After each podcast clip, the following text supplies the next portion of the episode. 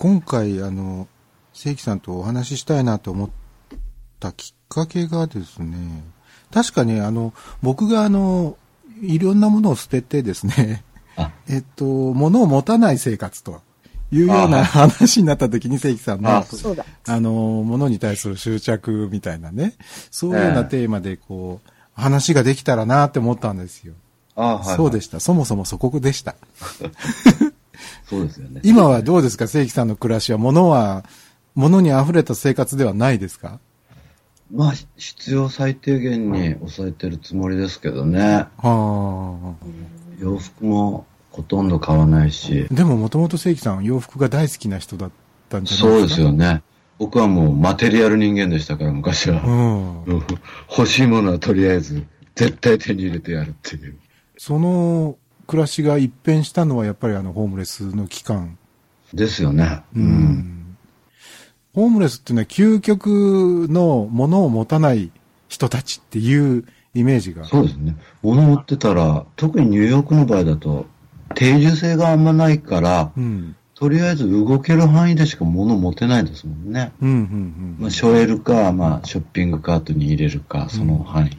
うんうんうん、で、ヒゲグレさんのブログにも書いたけど、やっぱ、あの、成り立ての頃は皆さんやっぱ、物に対する執着があるから、とりあえず、いつかいるかもしれないって言って、うん、セーターがしてたらセーター持っとこうか。うん、靴がしてたら靴持っとこうかって言って、うん、どんどんどんどん物が増えていっちゃうんですよ。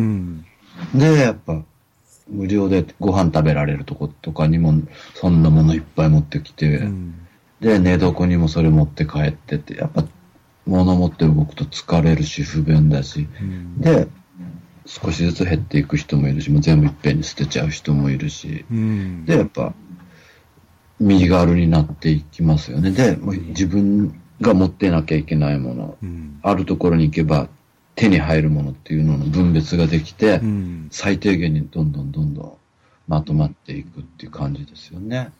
自分がもしそういう生活になった時に、ええやっぱりこれはあった方がいいよなっていうことで持っちゃうと思うんですよ。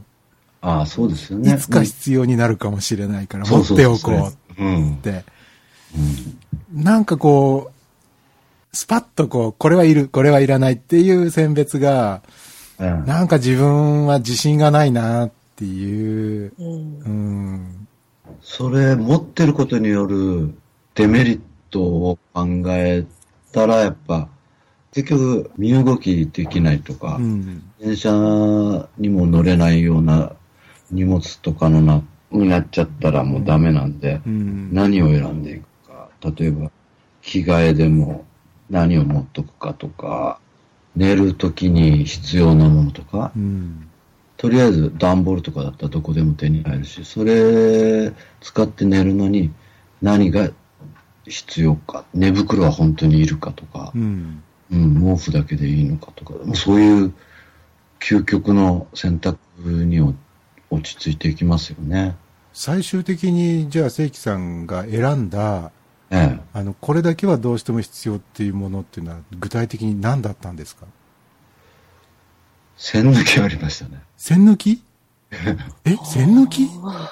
あの、僕ビール好きだったんで。あ、なるほど。うん。やっぱ線抜きは、ありましたね。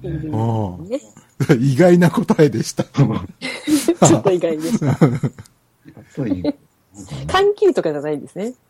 ツナにしろ、スパムにしろ、缶切りって今いらないじゃないですか。うん、カパって、あの、開けるやつです、ね、フルーツ缶とかでもね。うん。うん、だから、あと何かな別に歯ブラシも風呂入りに行けばそこで無料でもらえるし、下着もそういうとこ行けば無料でもらえるし、うん、靴下ありましたね。あ雨降って一番辛いの濡れた靴下と濡れた靴だった靴下持ってたかな。うん、うん。そんな感じかな。え、それだけですか？線抜きと靴下があれば。でも、あとは、本とか、でも冬になるとやっぱり念のために毛布2枚ぐらい持ってましたけどね。それ、持って歩くんですか？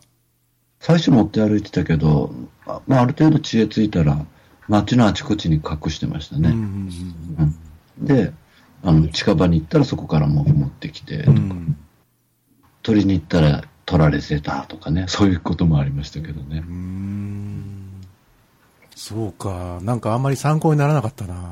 ああ。線抜きです抜きと靴下。いや、でもそれは、究極といえば究極ですよね。線抜きと靴下っていうのは。やっぱね、雨に濡れて、何が嫌かって言ったら僕、靴の中が濡れてるのがダメですね。うん。夏とかならね、ゴム通りとか履いとけばいいんですけどね。うん。冬とかやっぱ本当もう、死にたくなりますよ、ね、濡れた靴下、濡れた靴でいたら。で、まあ、冬はもうとりあえずも重ね着してますから、上の方はね、あったかいですしね。意外とそんな寒くないですよね、慣れちゃったらね。ただ、もこもこして動きづらいっていうのがありますけどね。しばらくラジオ持ってたけど、うん、ラジオもいらないなって思って、、うん、最後の方ラジオも持ってなかったですね。うん、今はもう、僕らの頃はほとんどいなかったけど、皆さん携帯電話持ってますね。ホームレスでも。ホームレスでも。えー、それ、料金ってどうやって払うんですか？あ、うん、プリペイドがいいんです、あるんですよ、こっち。ああ、そうか。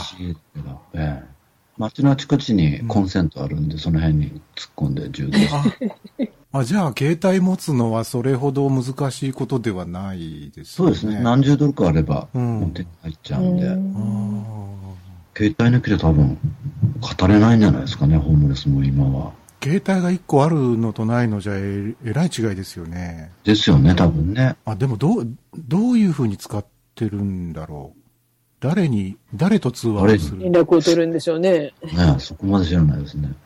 僕も一時期持ってたんだけど、うん、その頃まだちょっと高かったですけど、うん、僕はドラッグディーラーと待ち合わせするためにだけに持ってましたね。どこで何時に、いくら分っていう感じで。そっち系で使ってある方もいるとは思いますけどね、そうですね。まあ、あと最近だったら、えっと、インターネットにアクセスするために使ってたりとか。うん、あ、それもあるかもしれないですね、いろんな情報。ねね。うん。それこそそのスープキッチンとか、そういったいろんなこうサービスを受ける時の、あの、情報をつかむっていうのは。僕もね、去年かな、調べてみたけど、うん、ありますね、そういうサイトがね、ニューヨークは。あ、なるほど。ポートランドは知らないけど、で、そういうスープキッチンのサイトとか、あと、お風呂とか入れるところのサイトの地図が載ってるサイトとか、まとめサイトがありますよね。僕の頃はまだそういうとこに行って紙、うん、紙の地図とか表があって、配ってるのはありましたけど、まだインターネットにはなかったですよね。えっと、正規さんがホームレス状態だったのが、1996年ぐらいから6年間ぐらいですよね。そうですよね。うん。その頃とやっぱり今では少なくともインターネット環境とかは随分変わってるでしょうね。This program was presented by Fredio.